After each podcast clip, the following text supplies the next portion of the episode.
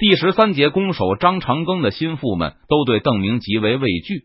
去年湖广陆营与邓明交战时战无不败，这让他们对清军没有一点信心。即使是守城也没用。襄阳、钟祥还有后来的黄州都是一鼓而下，而驻守汉阳的那些清军恐怕还要糟糕。他们中的不少人都和周培公一起在钟祥被俘，曾经在周培公身后排队等着引荐给邓明看。若是与其他明军将领交战，这些将领尚可一用。但与邓明交战，张长庚认为这些人患有严重的战场恐邓症，却丝毫不恐惧战败投降。这样的部下完全无法指望。本来恐邓症最严重的是周培公，在散布邓明只可智取，不可力敌这种投降失败主义的言论上，全湖广就属周培公最积极，连张长庚都没法和他相比。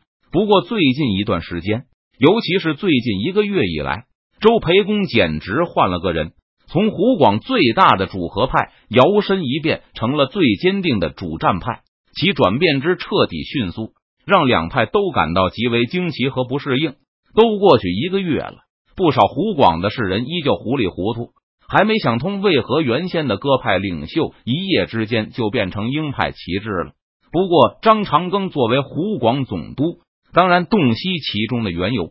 他听说周培公用邓明给的回扣在家乡添置了一些产业，结果明军过河拆桥，等拿到全部武器后，就把周培公的土地没收了。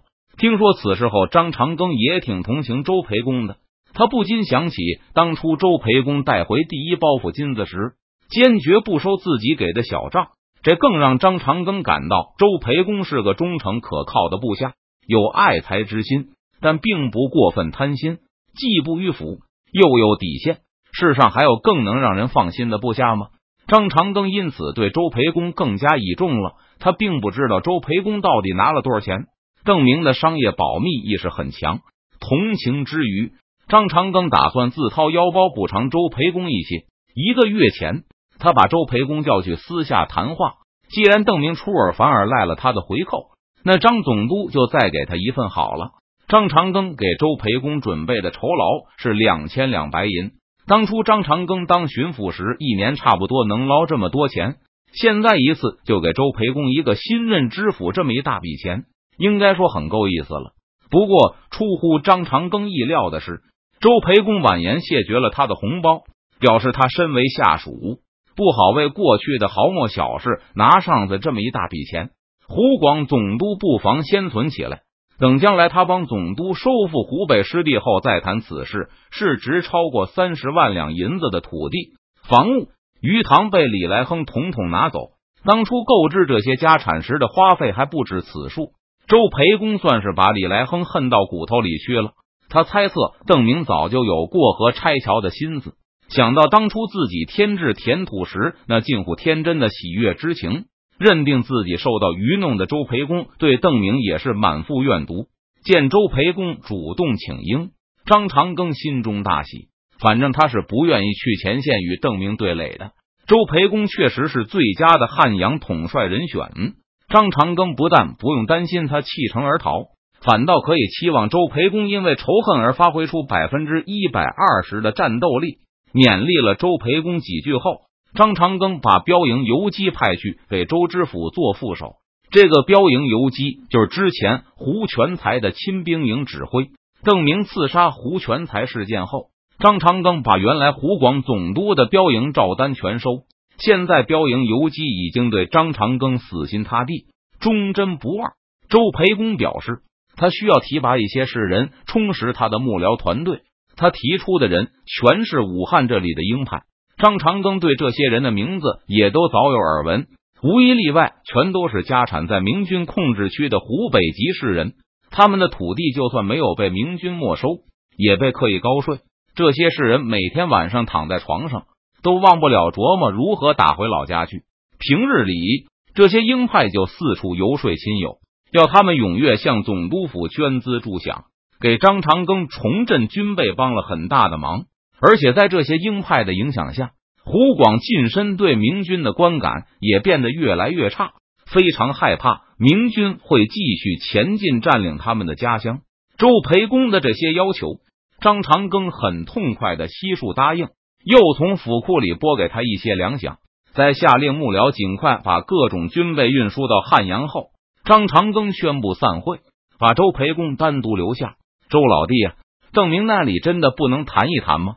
众人都离开后，同样患有严重恐邓症的张长庚不再掩饰，开门见山的说出了自己的想法。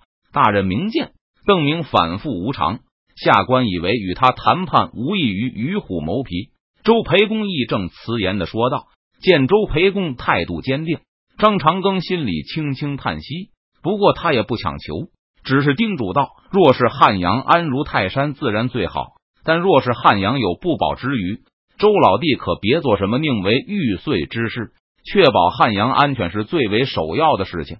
武昌这里的守将也有不少被邓明俘虏过。那次钟祥之战，跟着张长庚逃走的是少数，被俘的是主流。至于普通士兵，被俘两次不算多，有些已经拿过邓明三次遣散费了。得知邓明来犯后，张长庚已经派使者星夜去钟祥抽调北方部队回援武昌。不过，若是汉阳轻易失守，张长庚担心会发生连锁反应，让本来就不可靠的军队彻底丧胆。第二天，周培公就带着大批幕僚押送着军资进入汉阳。相比武昌城，汉阳这里的守备状况要差不少，城墙的厚度、壕沟的深度都大有不如。不过，周培公觉得，只要不被迅速突破城墙，那也足以坚守下去。邓明直扑汉阳而来，虽然气势汹汹，但其实后劲不足。周培公给幕僚和守将们分析道：“没有肃清四周的据点。”他的兵力就无法尽数展开，而且随时有被我军骚扰粮道、信使的危险。我猜他的如意算盘就是一股拿下汉阳，恐吓我军，让西面堡垒的守军自行撤退。现在邓明利在速战，我军力在坚守，只要坚持几天，汉水上游的援军就会陆续返回增援我们。到时候，邓明顿兵坚城之下，后路未尽，也就只有退兵一途了。分析完毕后，周培公就开始分派任务。现在汉阳城内集中了几乎所有湖广的鹰派文武，破家夺财之恨完全压倒了他们对邓明的畏惧。周培公和其他鹰派人士一样，知道要想夺还家产，就一定要先打破邓明的神话，不然湖广陆营一见邓明的大旗就大哆嗦，那还如何反攻明军、收复失地呢？对于城门周围的梅花庄和壕沟。周培公没有花费太多精力进行布置，只是进行了一番简单处理。根据与邓明交战的一贯经验，对方的攻击重点从来不在城门上，周培公更关注城墙的安全。不过，沿着整条城墙进行加固，显然是不可能完成的任务。即使周培公事先进行过一些工作，也来不及关闭。因此，周培公的主要反制手段都放在城内，他沿着整条城墙挖坑。每隔一段就埋下一口大瓮，安排一个耳朵特别灵敏的盲人。若是发现了明军有挖地道的迹象，清军就会对地下进行监听。之前周培公主持加固汉阳城防时，他就在城内修筑了一些浅渠。现在随着周培公一声令下，这些渠道也都被蓄起水来。如此少量的水，显然不足以应付传统的学工。但周培公和其他清军将领在黄州等地进行过一番研究，他们发现对付明军现在的学工战术，只要很少的水就可以进行破坏。如果明军回归传统方法，那清军也有足够的时间挖池塘，先派盲人进行监听，然后用少量的水迅速进行阻拦。这就是周培公的战术设想。明军新战术的巨大威胁，主要来自这种战术的施展速度。一般来说，只要一天，明军就可以完成破坏城墙的准备工作，而清军需要在这段时间内在城墙内侧挖好沟渠，设置好用来监听的大瓮，工作量同样很大，时间非常紧张。如果不是事先进行了一些准备，那么就必须派兵马出城扎营。阻止敌人靠近城墙，直到城内做好准备，遥望着明军的舰队。周培公在心里琢磨着自己这套战术的各种问题。不过这次汉阳已经做好了准备，不需要拼命把敌军挡在安全距离之外了。虽然不打算与明军野战，周培公还是在每座城门外扎了一个营寨，部署了少量的士兵。明军挖地道最少也要一天，这些营寨可以有效的威胁正在进行土木作业的明军士兵，迫使明军出动更多的军队保护地道。这样，清军就可以通过观察明军的部署，判明他们的主攻和佯攻。除了沟渠和大望，周培公还请来了一批和尚助阵，其中不少都是白须飘飘的得道之人。若是邓明的爆破只是一个幌子，本质还是邪术的话，这些和尚能够有效的进行克制。除此之外，周培公还考虑到了另一种可能。那就是邓明用的不是邪术，而是五雷正法。这不是和尚能克制的，必须要有另外的应对。明军登陆后，没有马上对汉阳发起攻击，而是先扎营休息了一天，然后就大举出动，分成好几队，全力填平壕沟。见到明军的举动后，周培公不敢掉以轻心，急忙集结和尚和盲人，在各段明军尝试填平的壕沟后，各就各位。明军一直在闷头填壕沟，始终没有露出任何挖地道的迹象。一上午的功夫，就有好几处壕沟被明军突出通道来。奇怪，周培公发觉明军的行动和当初在钟祥所见的完全不同。当时明军是先挖地道，然后才开始填壕沟。事后，周培公潜心思索，想通了其中的道理。明军需要先判断地道是否能够顺利挖到城墙根下。如果遇上大石或是地下水的话，明军就会另外选择路线，而先填壕沟很可能会变成无用功。只要不靠近城门位置，单纯填壕沟的话，清军很难对其进行干扰。但毕竟也是工作量很大的力气活。但这次明军似乎完全没有挖地道的意图，虽然在城墙上看不到任何异常。周培公仍命令盲人一遍遍趴在那些埋入地下的大瓮上去听，但所有的报告也都是一切正常，到处都是正常的报告，反倒让周培公更加不安。难道真是妖术？眼看明军已经把壕沟填的差不多了，周培公不敢怠慢，连忙命令和尚开始念经。顿时，汉阳城墙背后响起一片梵音，慈眉善目的大师们端坐在蒲团之上。一边有节奏的敲着木鱼，一边大声吟唱着，吐出一段又一段法力无边的经文。城西的明军填平了一大段壕沟后，有大批甲士开始在壕沟后列阵。不好！周培公见明军已经摆出攻城的架势，急忙亲自赶到这里。盲人们不断的报告没有异常，大师们洪亮的诵经声直冲霄汉。城墙上的清军一个个睁大眼睛望着明军的阵地，盼着突然有个披头散发的妖人从阵后冲出，冲着汉阳城墙大喝一声：“何人破我法术？”然后吐血而亡。但他们也一直未能如愿。难道真是五雷正法？难道苍天果然不要朝廷吗？周培公心里嘀咕着，他怀疑自己最担忧的事情会发生。经过周培公的潜心研究。发现五雷正法并不是施法人本人的神力，而是要请动天庭的力士打下雷霆。如果邓明使用的真是这样光明正大的法术，那就证明天庭依旧在眷顾南明，可以肯定天命没有发生任何转移。若是如此，我又该何去何从？虽然心中迷茫，眼前的难关还是要过。周培公下令使出杀手锏，随着他一声令下。无数清军就在这段城墙上的地面上贴满了写着“玉皇大帝、太上老君尊号”的黄纸条，还摆了不少他们的牌位。既然五雷正法要通过天兵天将发动，那他们总不能朝着玉皇大帝和太上老君的牌位上砸吧？尽管如此，周培公还是远远避开了那段城墙，毕竟不知道神仙们到底都是怎么想的。此外，若是遇上个眼神不好或者性子鲁莽的神仙，岂不糟糕？对面的明军已经排列完毕。周培公一会儿仰头望天，一会儿低头观敌。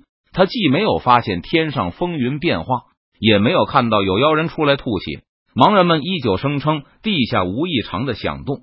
终于，周培公发现明军的队列向两侧分开，不过中间出来的不是披头散发的妖人，而是几辆类似冲车的东西。这是什么？大钟吗？看到奇形怪状的车辆后，周培公心里升起一个疑问：在邓明第一眼见到刘体纯的新式设备时，也把他们看成大钟，除了材料全是铁的。这种爆破装备和寺庙里的大钟形状非常接近。现在这几口铁钟厚实的内壁中盛满了火药，装在新设计的工程车上，被明军士兵向汉阳的城墙推去。刘体纯前几次使用地道爆破时，虽然学工的速度效果都提高了很多，但依旧要耗费一天一夜的时间挖地道，而且学工受到很多限制，比如重庆城就不适合地道爆破。城墙位于岩石山上，可供明军挖掘爆破的位置不多。为了进一步缩短准备时间，并尽可能的排除地下水岩层的干扰，刘体纯设计了新型的爆破车。最前方的铁钟是主要的爆破装置，下面是一辆坚固的木质运输车。在推进的过程中，铁钟的正面会加上一块防火板，抵进城墙后去除防火板。把钟口直接顶在城墙上，卸除下面车轮后，沉重的爆破车就坐在地上，把铁钟紧紧固定在城墙上。这种车辆的重心远较云梯车低矮，总重量也要轻得多，因此推进速度比云梯车要快好几倍。一旦通过壕沟，让铁钟顶在城墙上后，翻动撬杆就可以让轮子脱落，使得车辆失去移动能力。用不了几秒，就算布置完毕了，再将导火索点燃就可以撤退了。这种外侧爆破对付南京那种超级城墙未必有效，但是对一般的城墙却有很大破坏力。据刘体纯的研究，就算铁钟被炸裂，也会给城墙结构造成严重的破坏。高耸的城墙很可能会发生坍塌。在邓明的理解里，这其中的道理大概类似后世里匪徒炸银行的金库。只是黑火药燃速太低，无法在开放空间形成爆炸。但在铁钟抗不住压力而碎裂的那一刻，爆炸已经出现，冲击波对城墙的结构造成了破坏。根据邓明的侦查，武昌、汉阳大概有两万多清军，估计披甲超过了六千。即使不考虑周围的援军，城内还有大量的市民和态度暧昧的近身。如果想采用巷战拿下武汉，未必做不到。但明军的伤亡不会很小，还会耗尽明军的机动兵力，变成驻守部队。再说，占领武汉无法实现利益最大化。如果张长庚识趣的话，武汉在他手中比在邓明手中更有价值。昨天发现汉阳升起了周培公的旗号后，明军并没有立刻发动进攻，而是盼着对方的使者。但苦等了一天，也没有见到有人来。